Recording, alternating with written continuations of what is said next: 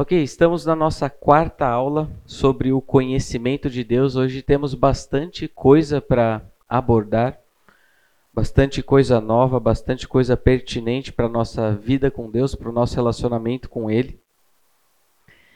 E algo que eu pontuei com vocês na aula passada, quando nós abordamos sobre o texto de Romanos, capítulo 1, quando fala que eles trocaram a verdade pela injustiça.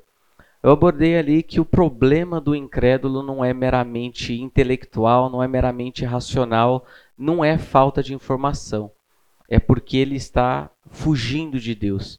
E todas as expressões de idolatria que a gente encontra nos nossos dias não é uma busca natural do ser humano para Deus, mas é uma fuga de Deus.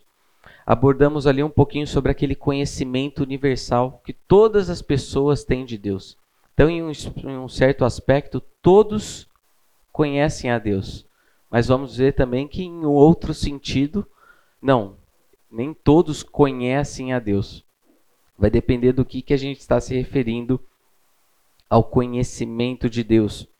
E eu pontuei ali sobre Thomas Nagel, um ateu que foi bem coerente, parece que ele foi bem honesto falando sobre como que ele encarava todas as coisas, as evidências, e ele falava que eu quero que o ateísmo seja verdade e não me sinto à vontade com o fato de que muitas das pessoas mais inteligentes e bem informadas que conheço têm credos religiosos.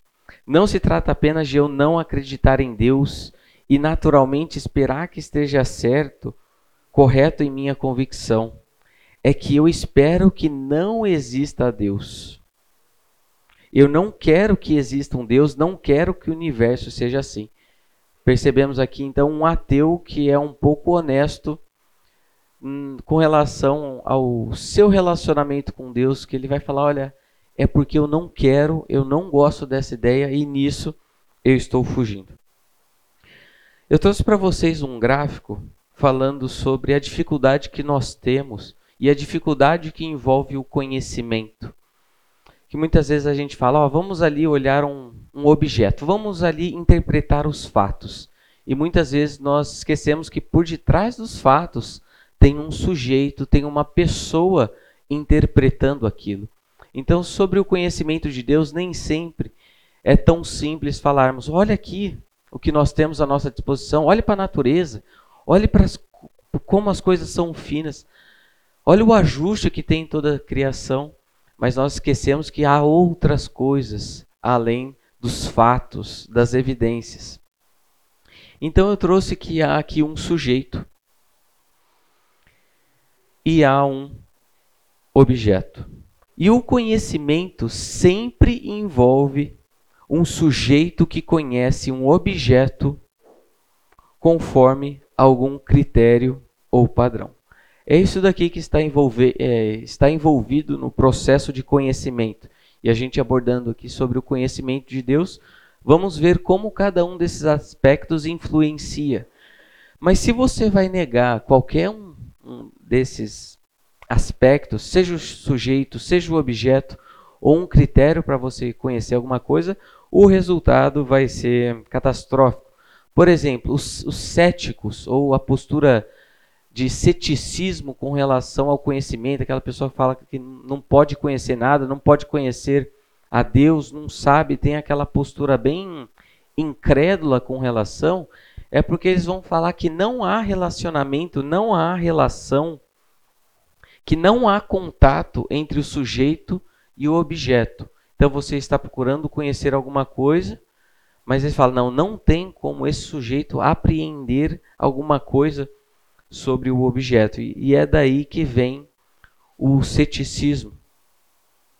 E um pouquinho das dificuldades que a gente encontra para conhecer a verdade acerca de um objeto, para nós termos um conhecimento, para nós sabermos da verdade, é que há muitas outras coisas envolvidas, principalmente aqui com relação ao sujeito.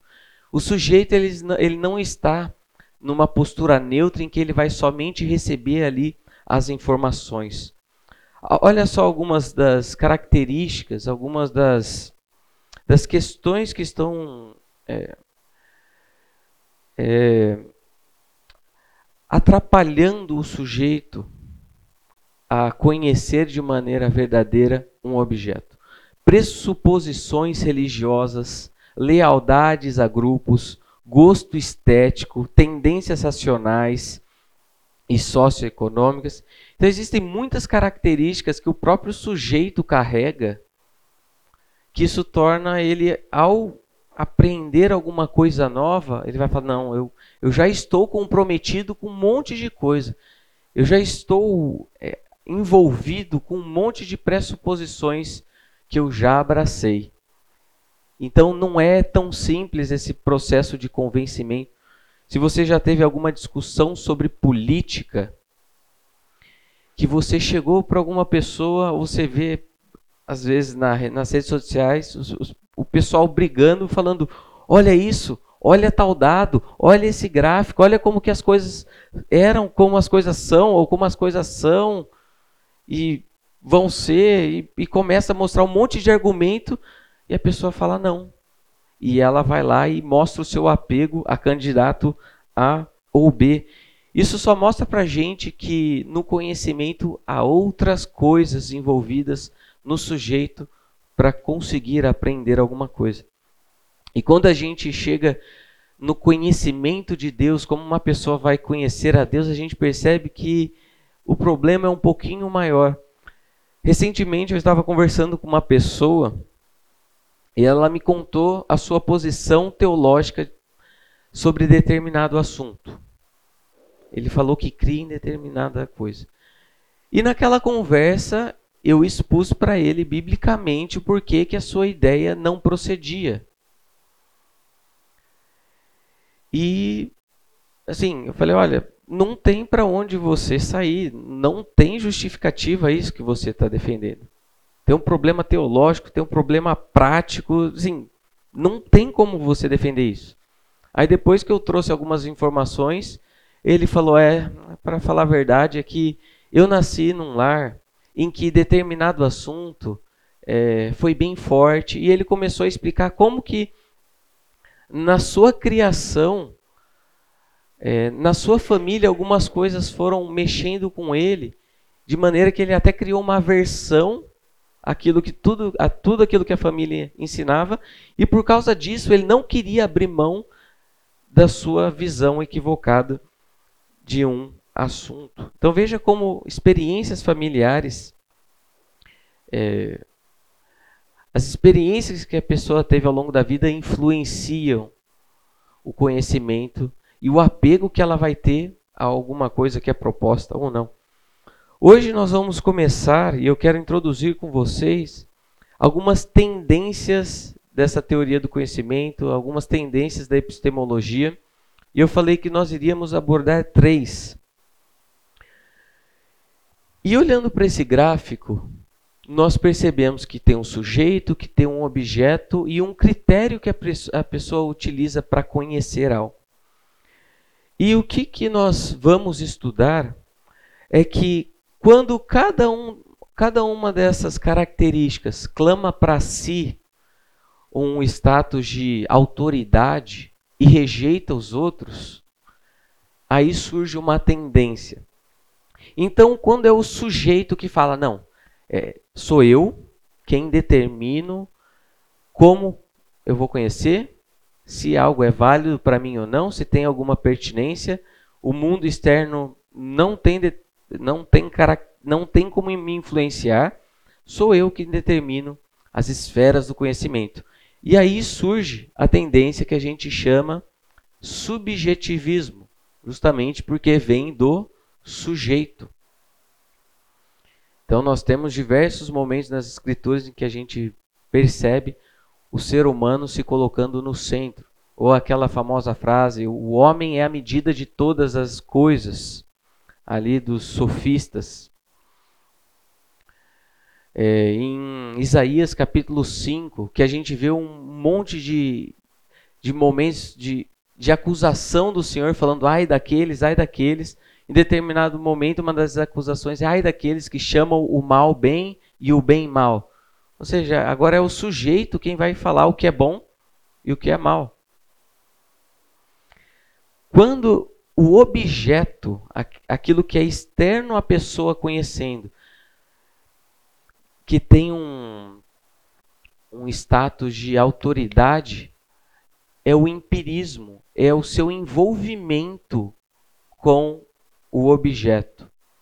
Aí então surge o empirismo, é a, é a idolatria ali da experiência. E quando há a quando o critério é levado a um status, ao patamar último, é que surge o racionalismo.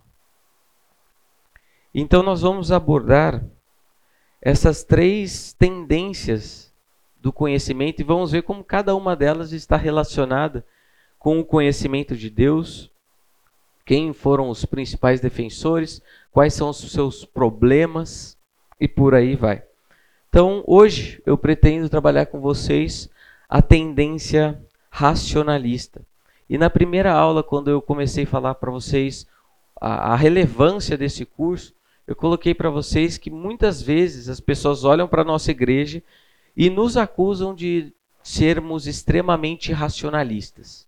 Eu já ouvi pessoas falando, é, assim, estava um jantar com algumas pessoas e elas falaram, não, que essa igreja é, deixa de lado experiência com Deus e vocês se prendem muito à razão, ao estudo e coisas assim. Será que é procedente? Será que somente a razão é válida para o conhecimento de Deus? Vamos abordar um pouquinho isso. Então, três momentos que eu vou dividir a aula hoje é abordar um pouquinho sobre o, o começo ali dessa tendência racionalista quem que foi o, o seu maior defensor. Quero tratar a questão evidencialista, ou seja, o papel que os racionalistas vão dar às evidências. E a razão e a vida com Deus. Então vai começar de maneira bem mais técnica essa aula e à medida, à medida que a gente for caminhando, vamos chegar em questões bem práticas para a nossa vida com Deus. Então vamos lá sobre a tendência racionalista. O dicionário de teologia vai de, de filosofia vai nos definir assim: que o racionalismo é a atitude de quem confia nos procedimentos da razão para a determinação de crenças ou de técnicas em determinado campo. Então é a confiança no procedimento das razões, da razão. Ela está funcionando de maneira adequada, então tudo que você investigar de maneira racional, aí você vai ter um, um corpo de conhecimento suficiente. Você já duvidou da sua própria existência? não sei se você já parou em algum momento, enquanto estava tomando um café, um chá. Você falou, gente, será que eu existo mesmo? isso daqui tudo não poderia ser uma grande, sei lá, uma mentira de nós não existirmos. Talvez exista um Deus que ele está simplesmente é, fazendo com que a gente tivesse a percepção da nossa existência, mas nós não existíssemos de fato. Alguém já passou por uma, uma brisa dessa assim? Gente, eu existo mesmo? Você já duvidou se estava efetivamente acordado? Isso daqui talvez mais comum. Será que será que eu estou vivendo isso mesmo? O que, que garante que a gente não está aqui em um sonho? Pode ser. Às vezes, às vezes a gente está, nossa, será que e às vezes parece que dá um, um bug assim na mente, né? Não, eu fiz isso. Nossa, será que eu fiz isso mesmo? Nossa, tomara que eu acorde e eu não tenha feito isso e por aí vai. Nesse momento a gente até fala, não, me, me belisca. Porque se a pessoa me beliscar e eu sentir dor, aí eu sei que, que eu estou efetivamente acordado. Ou então quando você está dirigindo em um dia quente ali numa estrada, ensolarado, você olha lá no final lá distante, e você percebe que há água na estrada. Aí você fala, nossa, chegando lá vai estar tá molhado, aquela parte da estrada vai estar tá molhada. Aí você chega até lá e não. Aí você fala, ah, não, é um pouquinho mais adiante. Você vai sempre assim. Então isso mostra pra gente um pouquinho como que como que é complicado a gente ter certeza de alguma coisa. Então a pergunta que nós temos que fazer é como ter um conhecimento seguro e confiável. E essa era a grande questão que os racionalistas estavam procurando defender. E esse indivíduo, o René Descartes, ele estava buscando um ponto de partida que fosse sólido e que não tivesse. É o Siri ativado aqui. Ele estava procurando então um ponto de partida sólido e que não tivesse dúvida nenhuma para começar. Onde o conhecimento vai ter ali o seu ponto de partida. E ele encontrou esse ponto de partida pró na própria atividade do pensamento. E o René Descartes argumentou que, mesmo que tudo ao nosso redor possa ser questionado ou considerado ilusório, como no caso desses sentidos que nós temos que muitas vezes nos enganam, a própria dúvida é uma forma de pensamento. Portanto, se estamos duvidando questionando ou pensando, isso significa que estamos conscientes e, portanto, existimos como seres pensantes. Então, se eu tenho dúvida de alguma coisa, essa dúvida é porque tem a atividade de alguém pensando. Então, se eu estou pensando, eu existo. Então, em termos simples, essa famosa frase dele, a sentença clássica do racionalista, penso, logo existo, significa que a própria capacidade de pensar e duvidar da própria existência é uma prova de que alguém realmente existe. Nós estamos tratando, portanto, de um ponto de partida. Onde que eu vou começar a minha investigação? Então eu vou tirar tudo que eu herdei, tudo que eu ganhei de conhecimento, todas as experiências, todas as minhas percepções, todos os preconceitos que eu tenho, eu vou cancelar tudo e eu vou começar a minha investigação através da razão. Então, o John Frame, falando sobre ele, ele diz que Descartes começou por uma certeza criterial de que ele existia como um ser pensante. E, e disso pôde assim, pensava ele, deduzir certo número de conclusões a existência de Deus, a realidade do mundo. Então não é que ele não vai ter conhecimento nenhum. Não é que ele é um cético, mas ele começa ali de uma dúvida total, colocando tudo é suspenso, ele suspende tudo o que ele tem e começa ali com a atividade da razão. Aí sim ele pode saber de determinadas coisas sobre Deus, sobre a realidade do mundo e por aí vai. Por conseguinte, a meta do racionalista é estabelecer um corpo de conhecimento, olha a intenção deles, totalmente livre das incertezas da experiência sensorial e da subjetividade. Olha que interessante. Ele quer abrir mão do conhecimento que temos pelos sentidos e pela subjetividade. O que, que ele está falando então? Vamos tirar a experiência, porque a gente já viu que ela nos engana. Muitas vezes a gente tem certeza de alguma coisa e quando a gente se aproxima daquilo, fala, eita, fui enganado. E também o sujeito que carrega consigo um monte de, de pressupostos. Então é isso que ele diz aqui. Totalmente livre das incertezas. Então ele vai falar que é incerto o conhecimento que temos do sujeito e o conhecimento do objeto.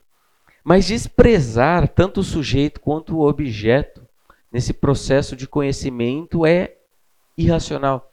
É interessante que a própria tentativa do racionalista de ter um, um critério válido para tudo, que fosse livre de incerteza, é contraintuitivo e eles acabam caindo em um irracionalismo. Se pego, por exemplo, a minha cachorrinha Luma, esses dias que está fazendo frio, às vezes eu abro a porta lá da sala e vem uma fresta de luz. E ela vai lá e deita e fica jogada, ela fica esticada, se esquentando com a luz do sol. Como que a minha cachorra sabe que o sol esquenta e que é melhor ficar ali naquela luz do que não ficar na luz? Será que ela utiliza critérios racionais para isso? Então, é essa proposta, essa tentativa do racionalista acaba sendo irracional, é irracional. Nós conhecemos e o que vamos abordar que todas essas essas três é, esferas aqui do conhecimento têm a sua validade. Não tem como a gente, ah, não, vamos tirar o sujeito do conhecimento. Não tem nada que você conheça por si só, que você já saiba, carregue consigo. Nós vamos ver que Deus usa todas essas coisas para nos comunicar e para que a gente conheça Ele. O problema é quando a gente vai falar, não, é só essa daqui que é válida. E a gente vai ver que todos esses têm os seus pontos positivos e têm os seus pontos negativos. De um ponto de vista cristão, é evidente que as dificuldades do racionalista têm origem espiritual. O racionalista busca certeza fora da palavra de Deus. Nós focamos um pouquinho em aulas anteriores sobre a importância da revelação de Deus, daquele descortinar de Deus, e ele falando assim: ó, conheça um pouquinho sobre a realidade, me conheça. E Deus descortina, e aí o homem responde a essa revelação e conhece. O racionalista ele está ignorando que Deus quem revela. É uma busca autônoma por conhecimento, incluindo o conhecimento de Deus. Então não é quem Deus quem se dá a conhecer, é Ele que suspende todo todo conhecimento que tem, tudo que está à sua volta, e Ele fala: eu sozinho vou começar agora a minha jornada. Isso daí é errado. Ele procura os critérios últimos para o pensamento dentro das suas próprias ideias inatas do seu raciocínio, raciocínio dedutivo. Em termos bíblicos, a busca do racionalista é idolátrica, porque é a tentativa de deificar o pensamento humano. Mas quando estabelecemos deuses falsos, eles inevitavelmente falham conosco. Então ele vai lá e coloca a razão em um patamar extremamente elevado. Mas o que o John Frame está apontando aqui é que os deuses falsos, os deuses que a gente cria, eles falham conosco e assim é a razão. E assim vimos que o pensamento lógico humano é simplesmente incapaz de prover-nos um corpo de conhecimento infalível. Não só infalível, mas a razão não vai te dar todas as respostas. Quando ele tenta suprir-nos de certo conhecimento, o pensamento racional tende a se restringir o seu campo de ação as verdades mais abstratas, que na prática, aquele conjunto de, de verdades que se chega através do uso da razão, não nos fornece nenhum conhecimento acerca do mundo real. Então, como a gente vai responder às maiores questões da nossa vida, para a nossa vida com Deus, essas chama, chamadas grandes questões da humanidade, não, não vamos chegar pelo mero exercício intelectual. Então, as verdades que se chegam através da razão, 2 mais 2 igual a 4, a melhor distância entre dois pontos é uma reta, o que, que isso vai te instruir para a sua vida? É, esse conhecimento assim certo, seguro, não, eu, sou, eu vou viver somente com base nesses conhecimentos certos e seguros. Você não vai conhecer nada acerca da realidade. Nada relevante para a sua vida, para a sua caminhada com Deus. Então, algumas implicações desse primeiro momento aqui é como a idolatria ela está intrincada, como que ela está assim interligada, assim junta.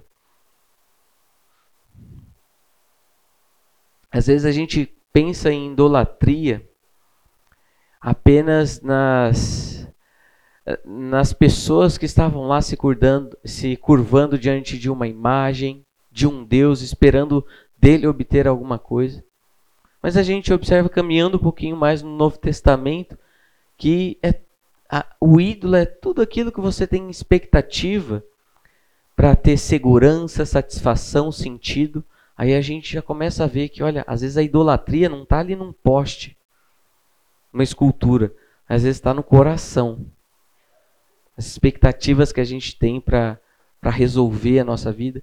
E indo um pouquinho além, a gente percebe aqui que essa idolatria ela, ela atinge até a, o nosso intelecto, a nossa busca de conhecimento a parte de Deus. Então, onde está essa nossa segurança, satisfação e sentido? O, o racionalista ele vai procurar tudo isso na atividade do seu pensamento. É ali que eu tenho um, um corpo de conhecimento seguro, confiável, em que eu posso começar ali a minha vida. Isso é idolatria. Você tira Deus da jogada e você confia mais na sua atividade racional. Então a idolatria não é uma busca, mas uma fuga de Deus, conforme abordei semana passada. E a gente vê esses mecanismos racionais agindo de maneira idólatra, tirando Deus da jogada. Até aqui, alguma contribuição, alguma questão?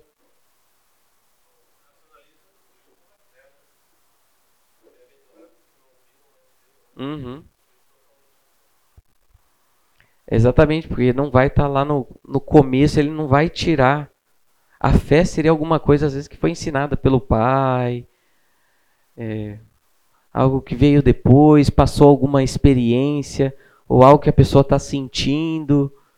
É, então, tudo isso tem que ser abandonado. E ele vai começar ali. Então, quando a gente vê é, isso que eles clamam para si, se um cristão, e assim, eu acho que nós temos muito dessa tendência dentro da igreja, em que às vezes a gente confia muito na atividade da razão. E eu vou abordar daqui a pouco um pouquinho mais de implicação sobre esse tema, mas para o racionalista a fé até pode chegar em algum momento, mas começou sozinho. Eu vou partir aqui para minha investigação.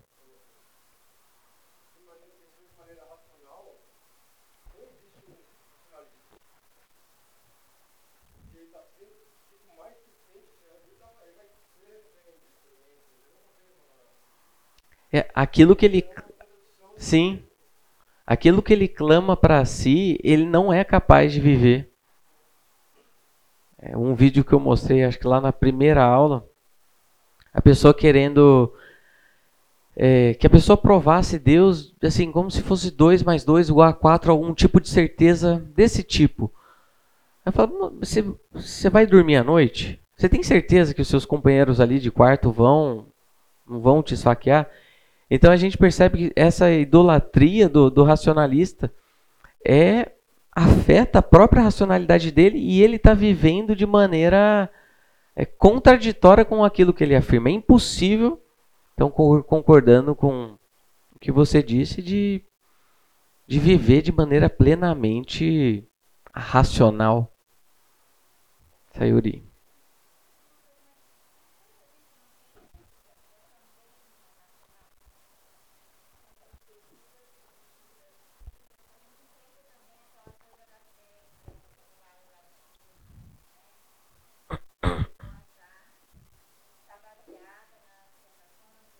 Uhum.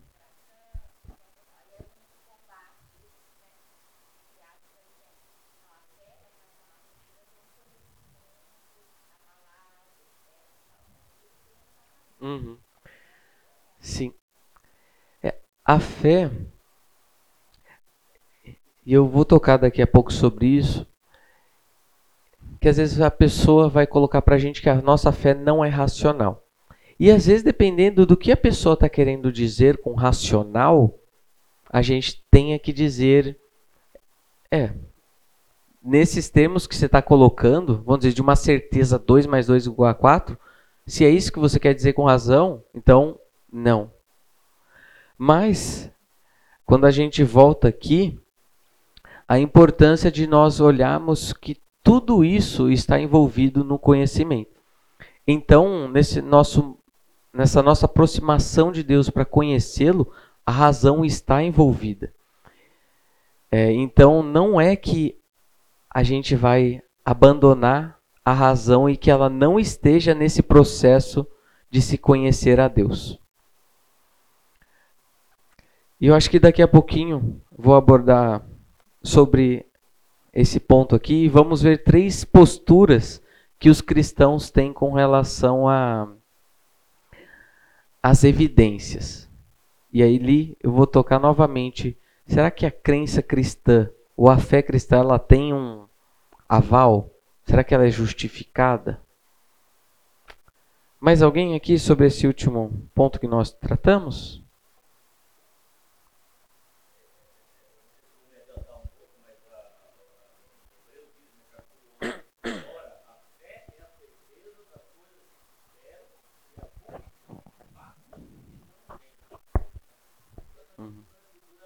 Uhum.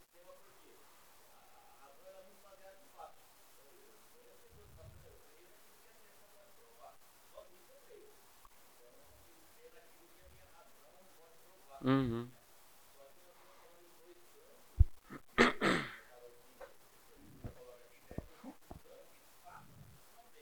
Uhum.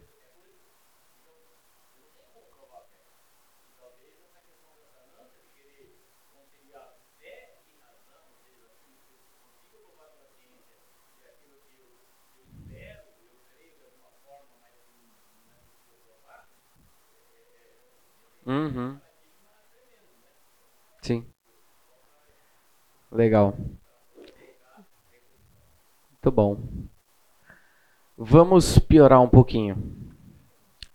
Sobre a questão das evidências. A pressuposição crucial do iluminismo tem sido chamada de evidencialismo. O evidencialismo sustenta que uma crença é racional e é ali que a gente entra em algum desses problemas, Sayuri. Que a crença vai ser racional para uma pessoa apenas ser. Então eles colocam para a gente isso. Apenas se essa pessoa tiver evidências suficientes, argumentos ou razões para a sua crença. Então, este que é o, o grito aqui do iluminismo. Muitas vezes nós não vemos o problema por detrás dessa consideração. E a gente fala, não, tá ok, não faz sentido, né? Eles estão querendo evidências, eles querem provas, eles querem que a gente trabalhe de maneira racional ali, vamos trazer para ele alguma, é, alguma resposta. Então, nós estamos em um período agora que nós estamos buscando responder os clamores ali levantados pelo iluminismo. E quando a gente deixa eles ditarem as regras do jogo, quando a gente quer se alinhar com as, a expectativa deles, aí eu acho que a gente já perde. Ele fala: não, a crença cristã pode ser verdadeira. Me traga argumentos ou razões. Então, por isso que eu acho importante a gente dar alguns passos atrás falar: calma lá, a sua pergunta já tem alguns problemas. E vemos muitos filósofos, eu vou abordar com vocês hoje o Bertrand Russell, que eles argumentam que a crença em Deus é irracional ou injustificada. E eles vão falar isso porque, segundo eles, muitos filósofos, filósofos, há evidências insuficientes para isso. Então, eles estão olhando para as evidências e eles falam: olha, é insuficiente. Logo, a crença em Deus é irracional ou injustificada.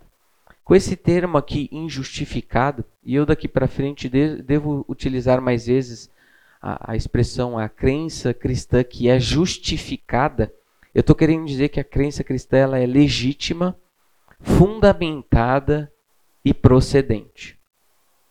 E certa vez perguntaram para esse, esse filósofo Bertrand Russell o que ele diria se, após morrer, ele fosse levado à presença de Deus e perguntado por que ele não havia sido um crente. Olha a resposta dele. Eu diria: não há evidências suficientes, Deus. Não há evidências suficientes. A gente vê a, a diferença entre o, o que um primeiro ateu que eu comecei a aula citando disse. Olha, eu não quero. Eu não quero que isso seja verdade. E agora a gente vê alguém falando, é porque não, não há evidências suficientes. E é interessante a gente interpretar isso à luz de Romanos, capítulo 1, essa fuga que eles têm de Deus. E Locke observou, o John Locke, observou, não do Lost, tá? Do, da filosofia, né? Observou que as principais afirmações do cristianismo e do teísmo em geral não são autoevidentes para nós, nem relatos incisivos de nossos estados de consciência. E olha só o clamor dele. Por isso, ele insistiu que para sermos racionais ao mantê-las, precisávamos de evidências para sustentá-las. E hoje a gente vê no mundo cristão, mais nesse lado da filosofia, da apologética, muitas pessoas envolvidas é, nessa busca de apresentar evidências, apresentar respostas ao clamor que eles estão falando. Não, eu quero evidências para a crença em Deus. Tem a sua validade? Claro. Mas a gente vai trazer essas evidências e eles vão interpretar as evidências da maneira deles. Aí volta naquele nosso problema do conhecimento sobre o objeto. É por isso que eu quero dar alguns passos atrás, questionando um pouquinho esse, essa expectativa que eles têm da, das evidências. E se a gente não apresentar as evidências? Vamos para o intervalinho, daqui a pouco a gente volta com algumas implicações sobre isso. Ok, pessoal, voltando então para algumas implicações sobre isso que conversamos há pouco sobre sobre as evidências. Quantos de vocês aqui podem me fornecer evidências de sua fé em Deus? Quando se converteram, foi por meio de evidências racionais? Eu estou pensando aqui, às vezes, de uma pessoa que cresceu em, um, cresceu em um lar cristão, foi ensinada desde cedo pelos pais, e em determinado momento essa pessoa deposita sua fé em Deus. A crença dessa pessoa é racional? Ela é legítima? Ela é fundamentada? Ela é procedente? A crença dela é justificada? algumas coisas para a gente pensar. Ou será que a crença ela só é justificada, só é racional quando a pessoa vai lá, adulto, um jovem, começa a pesquisar, levanta evidências e agora sim eu creio. Mas e aquela adolescente, pré-adolescente que se converte pelo testemunho dos pais, presença em programação e creu. Se alguém acusar, então me, me dê aí evidências da sua fé em, em Deus. E se eu perguntar aqui, quantos podem me trazer essas evidências? eu sei que muitos aqui não terão essas respostas à ponta da língua. Vocês têm aí a, as evidências arqueológicas da ressurreição de Jesus Cristo, a, o testemunho de pessoas no contexto extra-bíblico sobre Jesus Cristo. A gente tem isso tudo à disposição para uma conversa com alguma pessoa? Maioria das vezes não. E ainda assim, a nossa crença é racional, é justificada e é fundamentada. E uma segunda implicação, eu quero tratar sobre a insuficiência da evidência ou das evidências para a nossa vida com Deus. A gente tem exemplos na Bíblia de pessoas que tinham muita pouca informação sobre Deus que sabiam pouquinho. Pouca coisa havia sido revelado. Mas o que sabiam foi suficiente para se render. Eu estou pensando aqui no exemplo de Raabe, uma prostituta lá em Jericó, e ela fica sabendo, ela fica conhecendo da fama do Deus de Israel. Aí os espias chegam, ela acolhe o que ela sabia e o relato que a gente encontra lá no começo do livro de Josué, capítulo 2 ou capítulo 4, é que ela reconhece que Deus havia livrado o povo, que era o Deus de Israel, que estava cumprindo sua promessa, do seu poder. Assim, ó, pouca coisa. E ainda assim, com um pouco de informação que ela tinha sobre Deus, ela falou: não, é esse Deus que eu vou servir. Eu vou viver a minha vida com esse Deus. Nós, por outro lado, neste momento da história, temos a revelação completa. Nós sabemos o que Deus fez no passado. Nós sabemos o que ele fez em Cristo. Nós sabemos sobre o nosso destino eterno e sabemos o que Deus vai fazer no fim de todas as coisas temos a maior disposição de informação, de evidências de toda a história. E isso não necessariamente tem nos levado e tem levado, levado pessoas a se renderem a Deus. E mesmo diante desse cenário, com tanta informação assim, sobre o que aconteceu e sobre o que vai acontecer, a pessoa tem a coragem de virar para mim e falar: Ah, é que eu não consigo entender. Ah, é que isso não faz sentido. Então, fica aqui uma uma exortação para parar. Isso para te ajudar também a conversa com pessoas não cristãs, parar de inventar desculpas para fugir de Deus. Ah, não consigo entender, isso não faz sentido. Isso não é desculpa. Continuando sobre esse tema, dado o envolvimento de Deus nesse processo, parece que temos aqui um argumento para a verdade, não apenas para a garantia do cristianismo. Olha só que interessante, considerando que é Deus quem nos implanta essas verdades, quem se revela a nós, quem nos faz acreditar nele.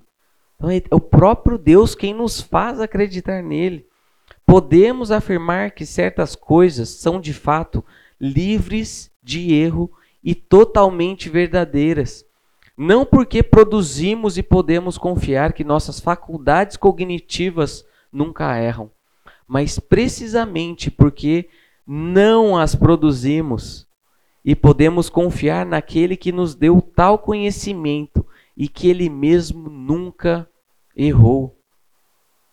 Então a gente está trazendo aqui, não, não é essa postura ali do Descartes de suspender tudo e ele começar de maneira autônoma. A gente vê que o começo, o ponto de partida é a revelação de Deus, é a implantação dessas verdades no nosso coração por parte do próprio Deus. E é ali a tese do Alvin Plantinga, no livro Crença Cristã Avalizada, avalizada no sentido de ter aval e quando eu falei do caso daquela pré-adolescente, daquela adolescente você aqui que se converteu sem o uso dessas evidências e tudo mais, que ainda assim a sua crença tem aval. Ela é justificada. Ela é procedente. E ele vai citar aqui uma tríade é, da Bíblia, do Espírito Santo e da fé. E Deus trabalhando e implantando em nós o conhecimento dele através desses três é, momentos.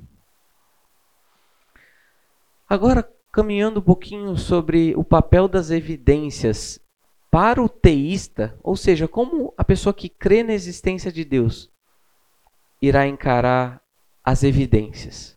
E ali nós temos três possíveis abordagens com relação às evidências.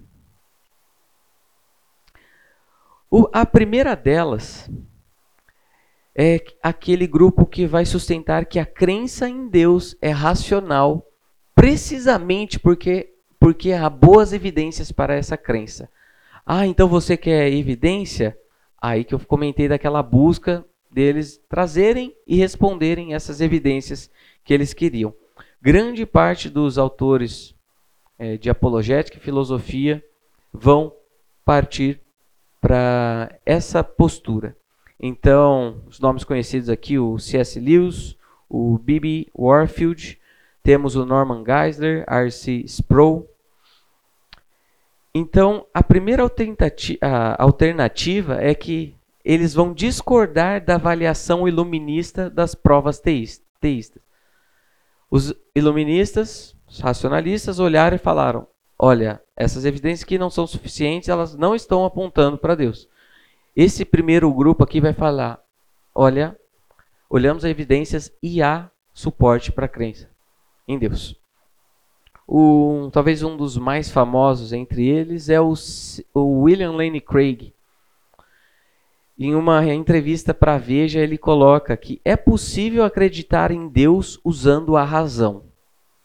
Afirma William Lane Craig, e pequenininho está escrito aqui: o filósofo e teólogo defende o cristianismo, a ressurreição de Jesus e a veracidade da Bíblia a partir de construção lógica e racional, e se destaca em debates com pensadores ateus. Eu tenho um problema com essa frase. Mas você percebe que ele está se encaixando aqui. Vamos então mostrar as evidências. Ali perguntaram para ele: por que deveríamos acreditar em Deus? Na entrevista.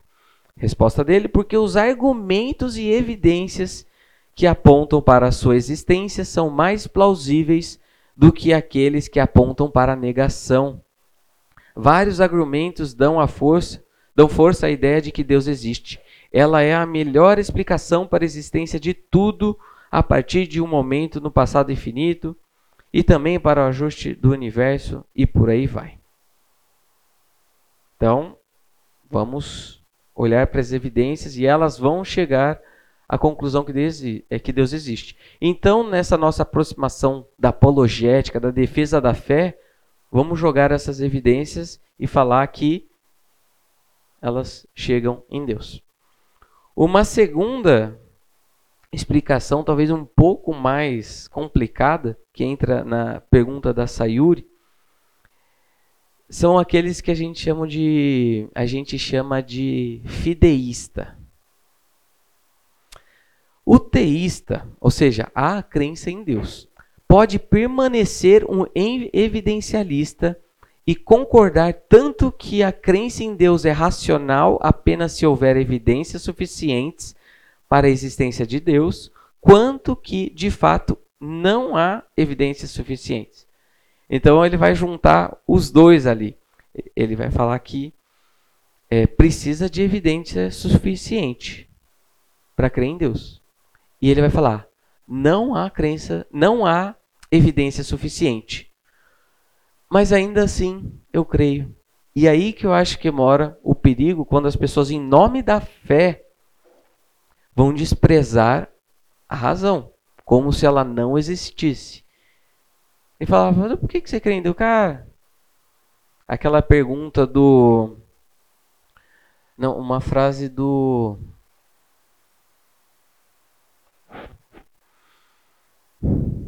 Esqueci o nome dele, é um autor mais para o público infantil. Daqui a pouco vem. Preciso tomar um pouquinho mais de café. Ele fala que a fé é a crença naquilo que a gente sabe que é mentira. Pesado? Então, deve-se acreditar apenas pela fé. Então, essa posição, chamada fideísmo, sustenta que se deve acreditar em Deus na ausência de ou em contradição à razão. Diga, Murilo. Mark Twain. Ó, falei. Tem Ritalina no. É, é de olhar para todas as descobertas científicas, de olhar para as construções da filosofia e vão olhar é, todos esses argumentos e eles vão falar: olha, eu ainda acho que isso não chega em Deus. É, então, aquela lá, então tudo que existe precisa ter alguém que movimenta, tudo que existe foi criado, portanto, tem que ter um criador. Eles vão olhar para algum desses argumentos, algumas dessas propostas, evidências, às vezes, de arqueologia, coisa assim, vão falar: olha, acho que não chegou. Ou até vão falar que às vezes está em contradição com a razão. Mas ainda assim a pessoa se vê com a necessidade de crer naquilo que ela às vezes está achando, sabe que é errado. Então é, é um pulo. E aqui que a gente não está falando, quando a gente fala de fé, não é um pulo na. Qual que é a expressão do Soren Kierkegaard? O salto no, no escuro, né? Não é isso. A gente vai dar um salto, mas a gente sabe quem está nos segurando, porque a gente conhece. Não é um.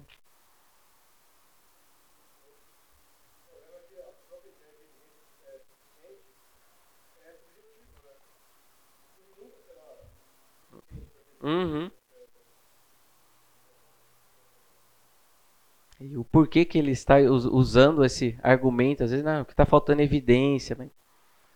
Então, entra ele novamente para a questão da, da subjetividade da pessoa. Muito bom. E uma última posição, que é a que eu tenho mais me inclinado ultimamente,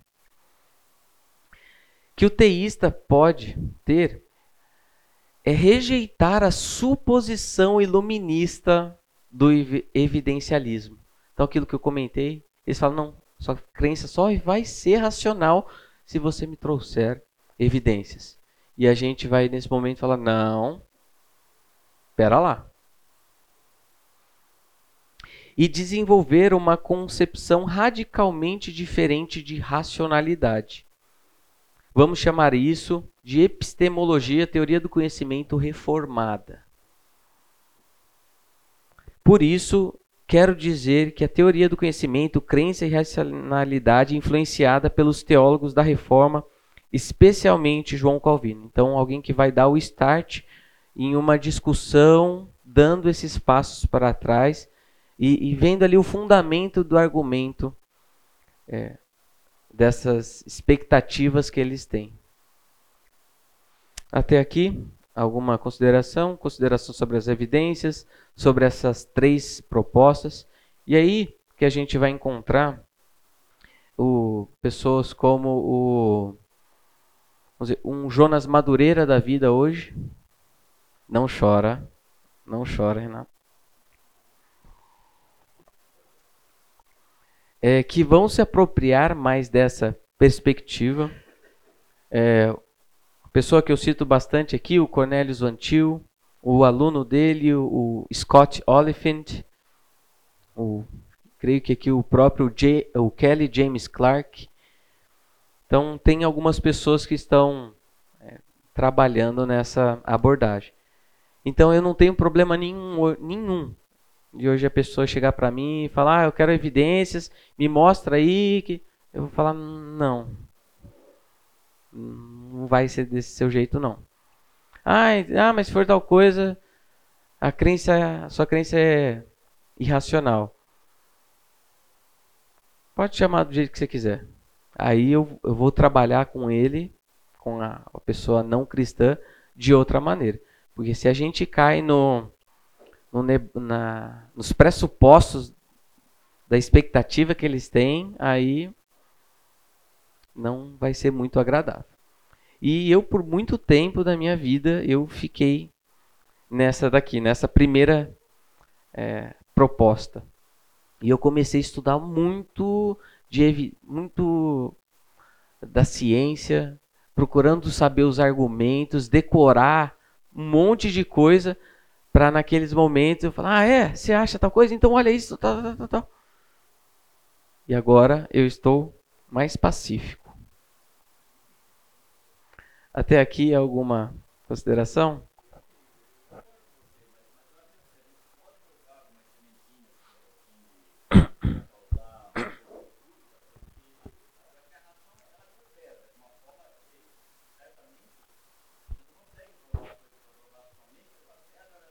Uhum.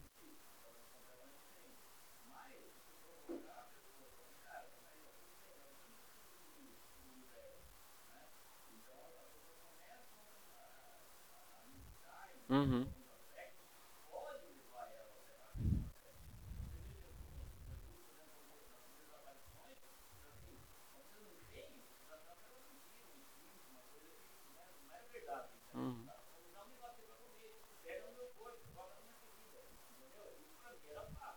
Uhum.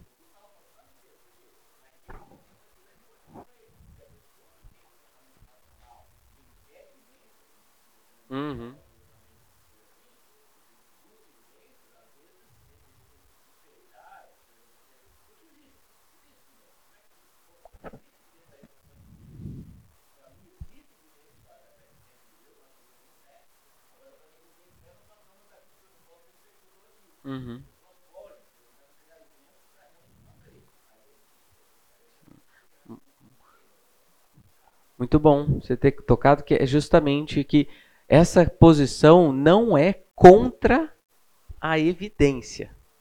Então, assim, não é errado você se utilizar é, e, e, trazer de fato a coerência com as coisas como elas são, com a revelação de Deus e trazer esse aspecto. Então, podemos nos utilizar disso sim, não é uma não é parecido aqui com essa posição fideísta, mas a questão aqui é de nós tomarmos um cuidado na expectativa que as pessoas têm. É, ah, então a fé não, tá, não é racional porque você não está trazendo a definição que eu tenho de racional.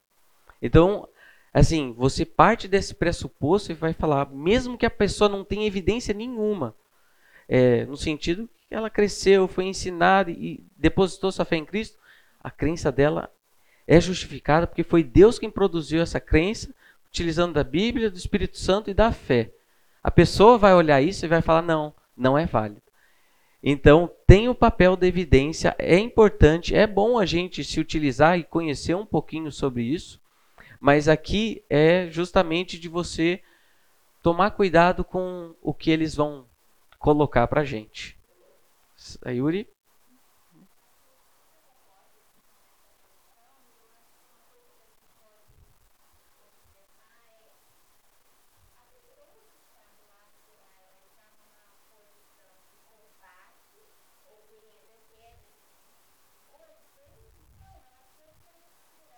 Uhum. Tem dúvidas genuínas, né? Hum.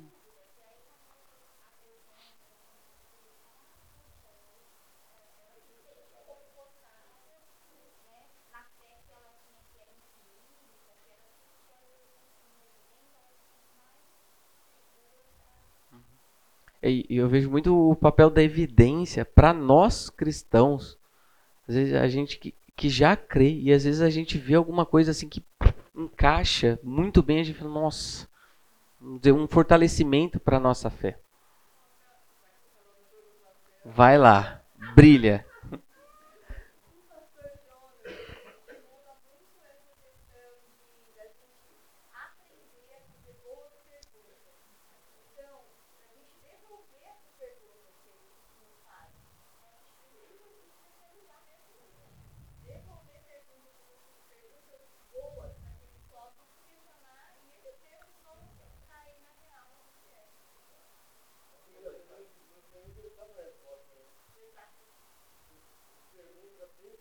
Uhum.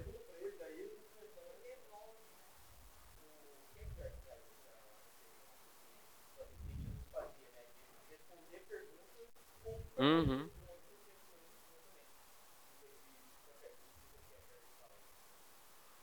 Não, não lembro.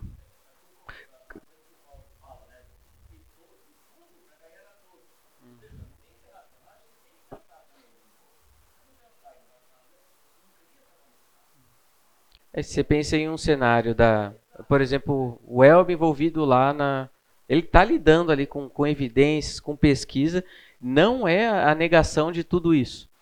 É calma lá que vocês a proposta quer trazer que há muitos compromissos, há muitos pressupostos e que se a gente ficar nessa de trazer, ficar trazendo sempre só mostrar. Da gente ficar aqui, conversando com a pessoa. Olha a evidência, olha a evidência, olha a evidência. Vai, vai ter um momento apropriado. Acho que a gente já está, a gente está em acordo. Mas vamos olhar que às vezes o critério que a pessoa tem para avaliar se o negócio é racional, se o negócio é válido ou não, é o critério racionalista. E se ele tentar encaixar o critério racionalista dentro da fé cristã, a, não, tem momento que não, não vai passar. E também, evidência, evidência, evidência, sem considerar o sujeito, os seus compromissos, seu apego, as coisas que ele ama. Então, eu acho que a gente está caminhando bem aqui para mostrar, olha, outras coisas estão em jogo além da evidência. Ia falar alguma coisa, Helder?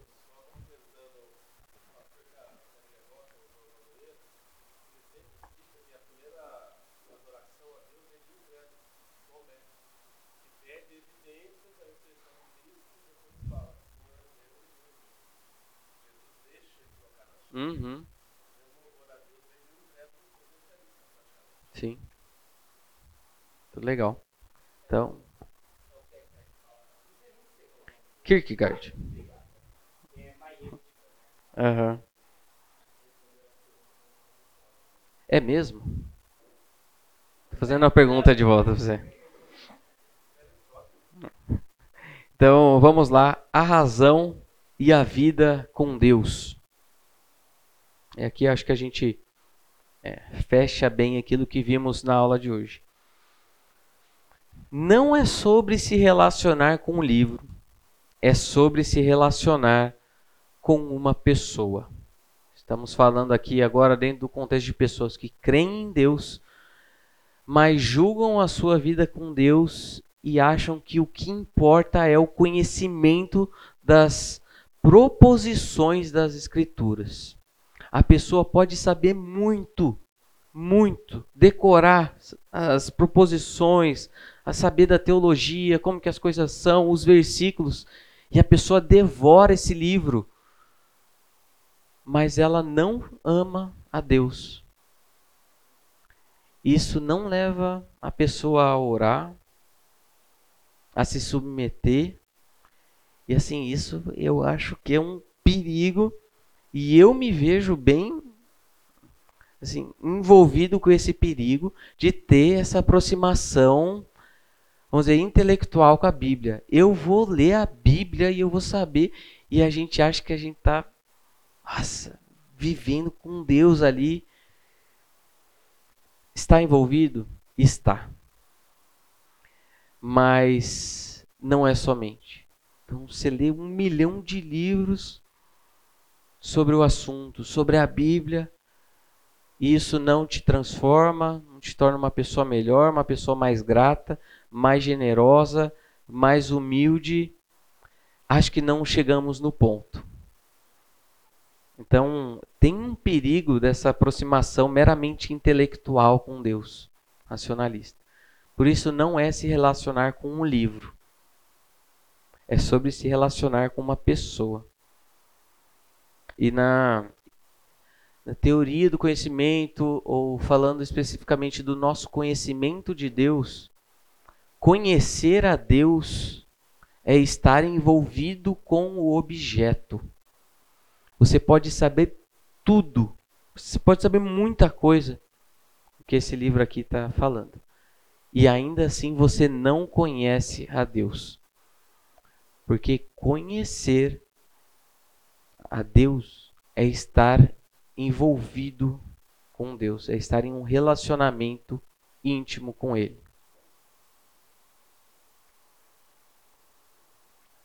Provérbios 3, 5 e 6. Confie no Senhor de todo o seu coração e não se apoie em seu próprio entendimento.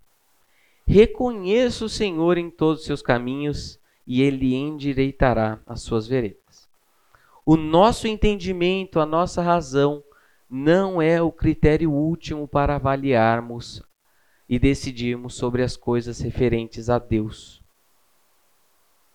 Por isso você não vai se apoiar no seu próprio entendimento.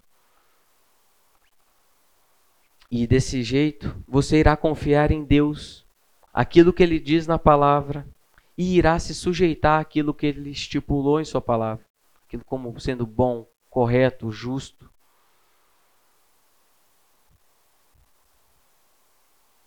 E quando a gente vê a segunda parte aqui, ou o versículo 6, reconheça o Senhor. Nós estamos trabalhando aqui com uma palavrinha. Acho que na sétima aula eu vou abordar com vocês mais sobre ela. É a palavrinha Iadá,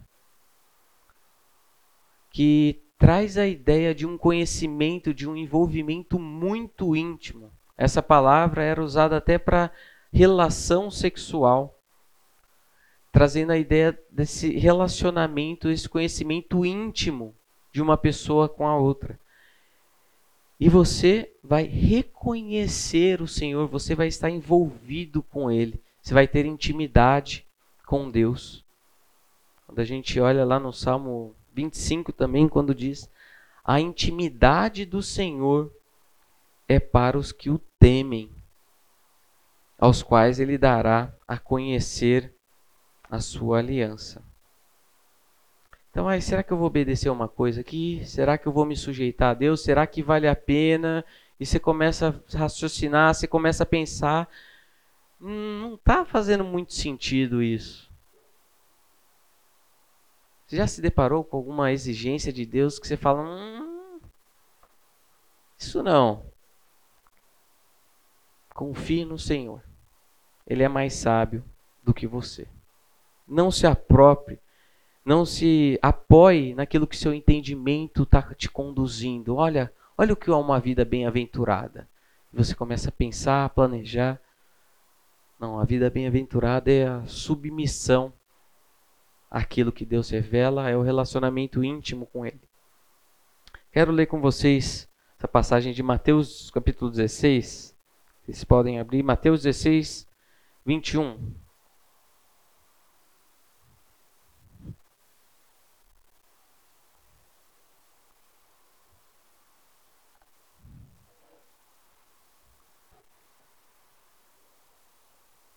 E vamos perceber um pouquinho aquilo que temos conversado sobre a insuficiência da razão para avaliar e julgar as coisas de Deus.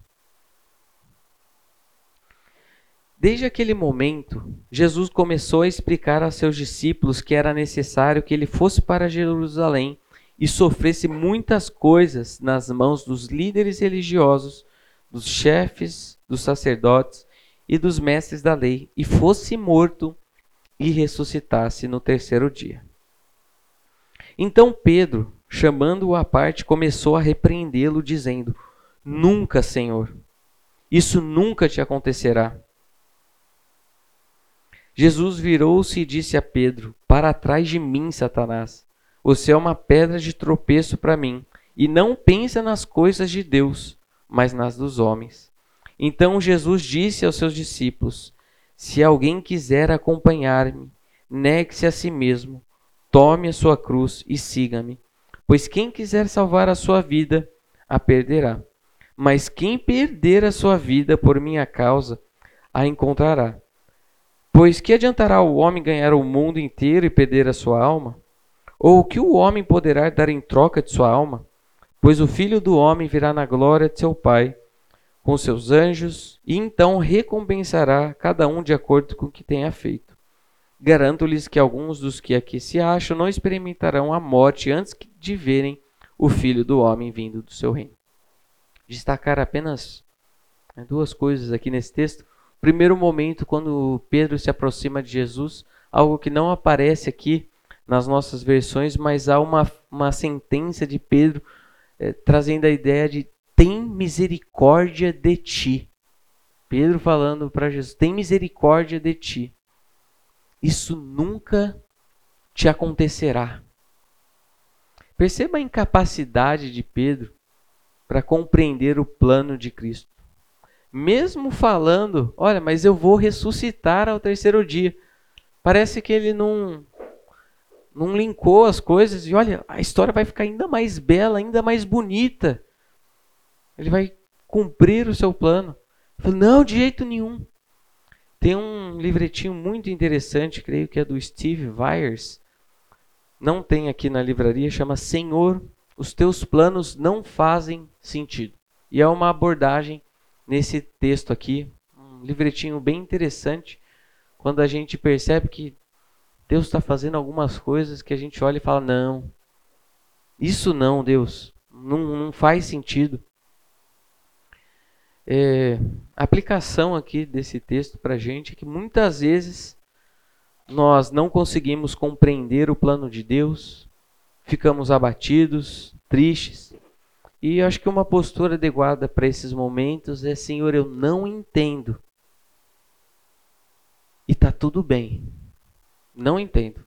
E está tudo bem. Eu confio no Senhor. E uma outra consideração nesse texto é que a gente percebe como a nossa razão ela é limitada para julgar essas coisas referentes a Deus, e ainda mais a mente do incrédulo para julgar as coisas de Deus, quando a gente percebe a lógica diferente de Deus dizendo: se alguém quiser acompanhar-me, negue-se a si mesmo, tome sua cruz, siga-me, pois quem quiser salvar a sua vida vai perder. E quem perder vai ganhar. Você percebe que Deus ele faz isso de propósito para confundir os sábios. A lógica de Deus é diferente da nossa. E o incrédulo e até mesmo nós temos dificuldade, dificuldade muitas vezes de acompanhar aquilo que Deus está fazendo nas nossas vidas. Quero concluir com poema, dessa vez do William Cowper. Deus se move de forma maravilhosa. Diz assim: Deus se move de formas misteriosas para realizar suas maravilhas. Ele imprime suas pegadas no mar e cavalga sobre a tempestade. Fundo, em minas imensuráveis de habilidade que nunca falha, ele entesoura teus desígnios brilhantes e opera sua vontade soberana.